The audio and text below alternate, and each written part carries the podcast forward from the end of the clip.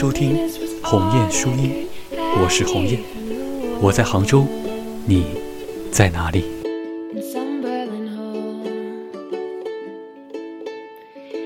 今天是二零一六年的三月二十九号，也是快到月底了，即将迎来灿烂的四月，天气也是渐渐的暖和起来了，各种山花美景，趁着好天气，大家赶紧行动起来吧！不知听节目的你，面对生活也同样是干劲十足呢？如果是的话，那请不要懈怠。今天我要继续给大家分享的这篇文章，叫做《你是如何》。从野心勃勃变得安于现状，亚南君。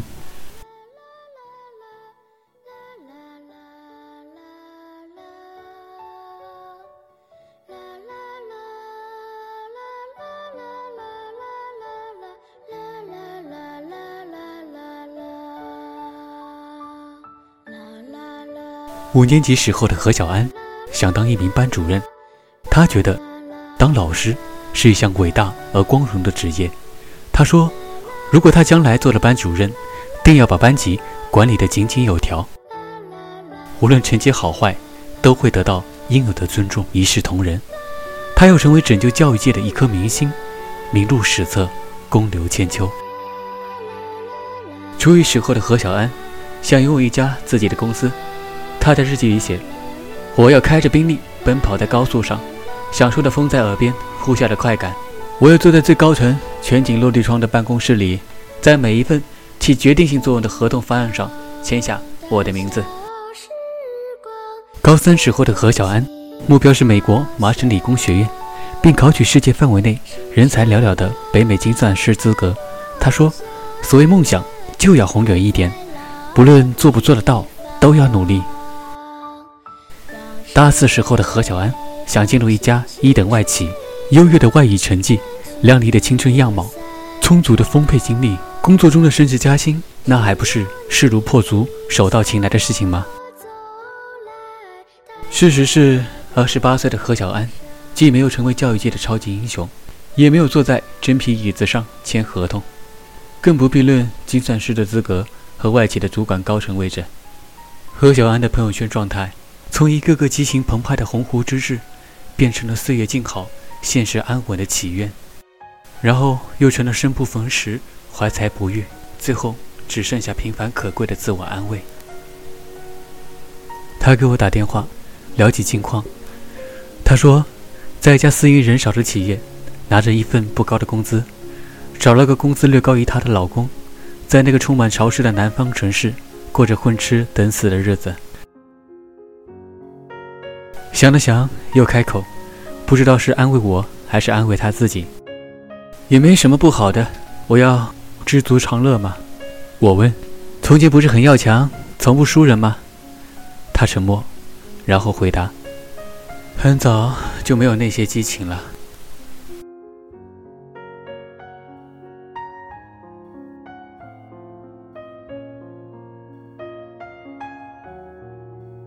碰巧我去他城市出差。他又有出来小坐，在与他的闲聊中，我大概对他的近况有了一个比较全面的了解。当年他是要出国的，可是他妈妈说，国外的生活很辛苦，言语不通，生活习惯不同，他自小娇生惯养的，肯定受不了。何小安想象了一个人背井离乡的日子，想象了人生地不熟，连个知心朋友都没有的样子，便没有坚持。他不愿意吃苦。后来，他考到一个还算不错的学校，去了当时很热门的英语专业。他的学校在一线城市，他想进外企的决心也是真的。然而，毕业之后的求职路漫长而修远，周围的同学劝他找个差不多的就得了，要求别那么高。父母也劝他回家来，留在我们身边，不要在外飘着。然后七大姑八大姨也来劝他，一个女孩子在外边。算什么事儿？回家来，趁早结婚生子才是要紧。年轻的何小安遵从了父母的决定，回到了南方小城。本来其他事情都能妥帖，爱情上仍然坚持宁缺毋滥的何小安，在二十七岁那一年，还是接受了相亲结婚的命运。原因是他们的那座小城，二十七岁已经是剩女中的剩女，父母每天都像热锅上的蚂蚁，恨不得大街上拉个男人回来娶了何小安。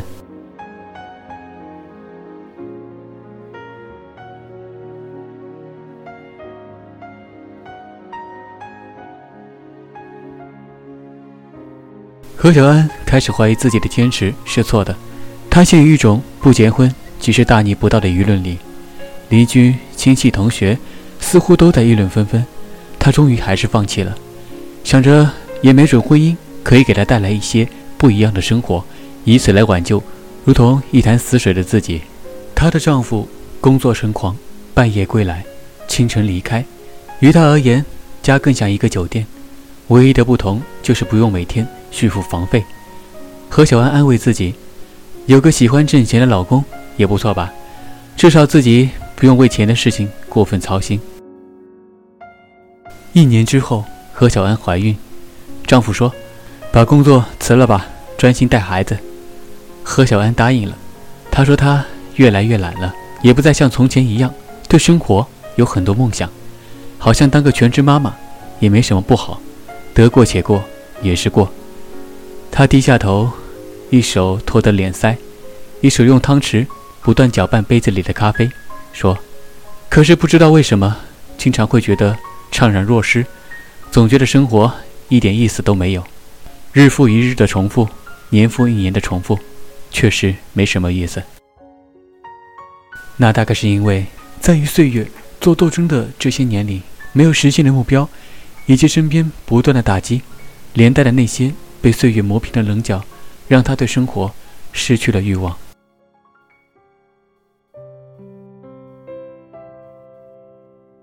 有一个很著名的实验，叫做温水煮青蛙。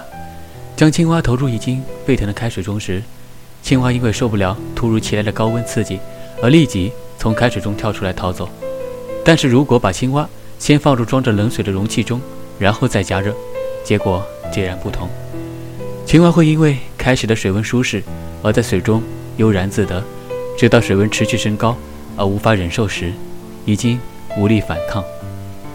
生活有时候并不会将你一下子置于死地，它会出其不意地制造一些小麻烦，比如周遭的人际关系，比如亲朋好友的意见，比如一次没有拿捏好的抉择，比如一次不该放弃的放弃或不该坚持的坚持，慢慢的一点一点的。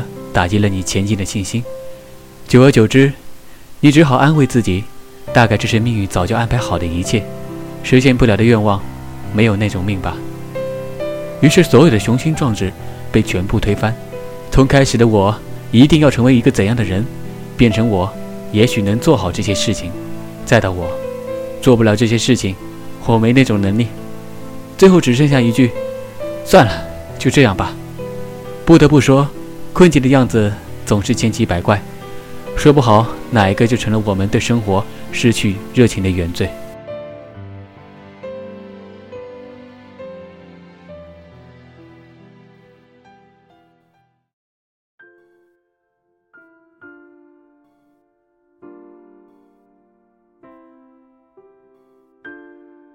我有个朋友说起他的叔叔，郁郁不得志三十年，从二十岁。到五十岁，叔叔当年是村子里唯一的大学生，长得文质彬彬，写得一手好文章，一心想去城里的报社工作。那个时候，叔叔家里虽然穷，但是家规很严，父亲的话就是权威。父亲说：“一个男人不要成天写什么无用的文章，娶个媳妇回家种田，来年有个好收成才是正经。”叔叔没敢忤逆，于是他叔叔。就娶了邻村的女人，过起了与父辈同样的日子，日出而作，日落而归。朋友说，这些年他叔叔过得很清苦，不是物质缺少的那种，是精神上的。叔叔抽烟酗酒相当厉害，酩酊大醉常有，仿佛没有了依托，每一天都过得无所谓，除了酒，对一切都不热衷。直到有一年，朋友春节回家，与叔叔举杯对饮。喝到尽兴时，叔叔突然哽咽。他说：“这个时代很好，可以坚持自己想要做的事情。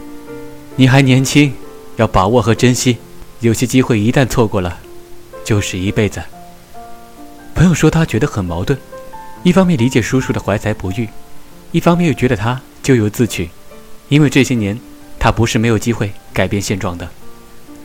叔叔结婚后的第四年，他同学从大城市回来，说他们的单位需要一个写文章的人。叔叔同学想起叔叔当年文笔非常好，便问问叔叔愿不愿意去城市里重新开始写作生涯。但是叔叔在村里开了一个小卖部，总体而言，小卖部的生意让他的生活条件成了村子里的中上等。叔叔割舍不下这样的安稳，不愿意换座城市重新开始。大概正常人都会做这样的决定吧，因为家庭，因为稳定，这样的抉择无可厚非。但选择之后还抱怨，就显得不合时宜了。还有一次。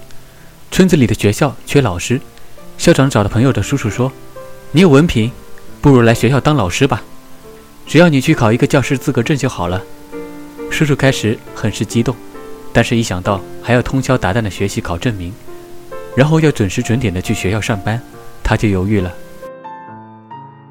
这些年过惯了自由散漫的日子，尽管心里对当年错失的机遇耿耿于怀，这种感觉却越来越淡了，淡到他。甚至没有为之再努力一次的欲望，他最终还是放弃了这次机会，继续过着他开小卖部的安稳日子。一个人离自己当年的梦想越来越远，有的时候是因为生活所迫，有的时候是因为生于忧患，死于安乐。随着年龄的增加，越来越不敢轻易的改变现状，于是那些所谓的野心，也就变成了城市里的沙子，风一吹。就散了。张爱玲说的那句“成名要趁早”，我是这样理解的：年轻的时候，对生活的好奇和探索处于相对来说比较有欲望的时期，精力和体力都跟得上，时间比较充裕，对自己自信，对未来有期待，所以在一个领域去坚持，容易成功。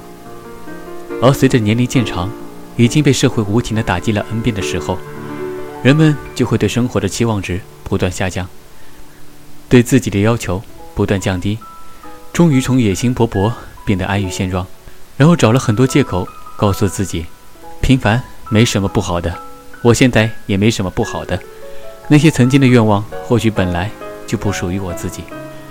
当你对生活给你下的绊子没有及时做出对应的时候，就有可能在打击里信心全无，余力不足。而任由磨难大行其道，渐渐的，对这些磨难从疲于应付到难以应付。其实，你可以在一开始的时候就把这种消极扼杀的，从一开始就坚定你的愿望，不论受到过多少的挫折，只要有希望就去上。我在网上看到过一句调侃：间歇性踌躇满志，持续性。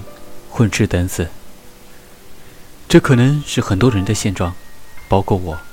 可是，如果你懒于改变，那么你就要忍受以后几十年如一日重复的人生，还有时不时的自我安慰。算了吧，安稳点才是好的。没实现的就没实现吧。那么多人都没得到自己想要的，也不差我一个。你的野心勃勃，也终将渐行渐远，直到你再也不知道。野心这个词语该怎么写，并不是说一定要去为难以实现的梦想买单，而是不应该在明明可以奋斗的年纪，却选择了毫无斗志，还劝说自己这是知足常乐。知足常乐这个词语应该用在足之后，没有充足的金钱和时间，何以谈足与乐呢？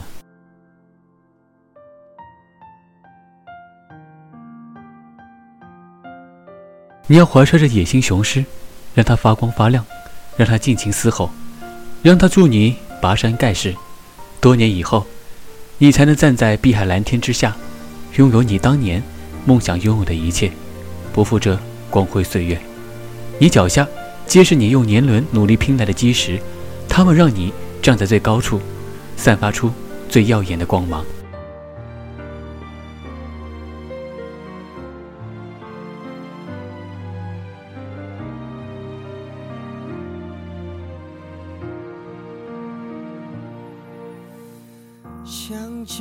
好了，今天晚上我们也是将这个故事给大家分享完了，也是希望大家能从今天的节目中有所收获吧。总在将要触碰时消散，错觉的地久天长，其实是一无所有。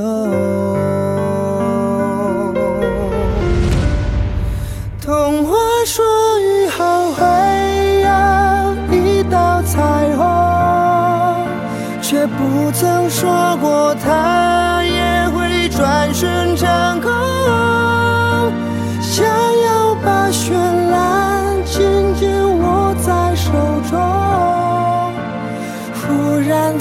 间。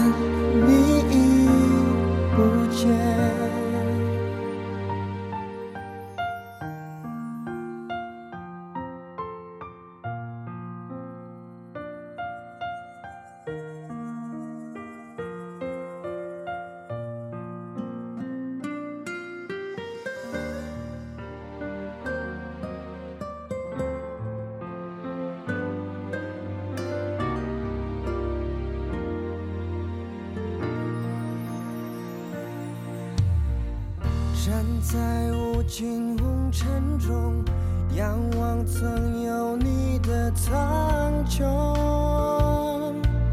得到以后，转眼又落空。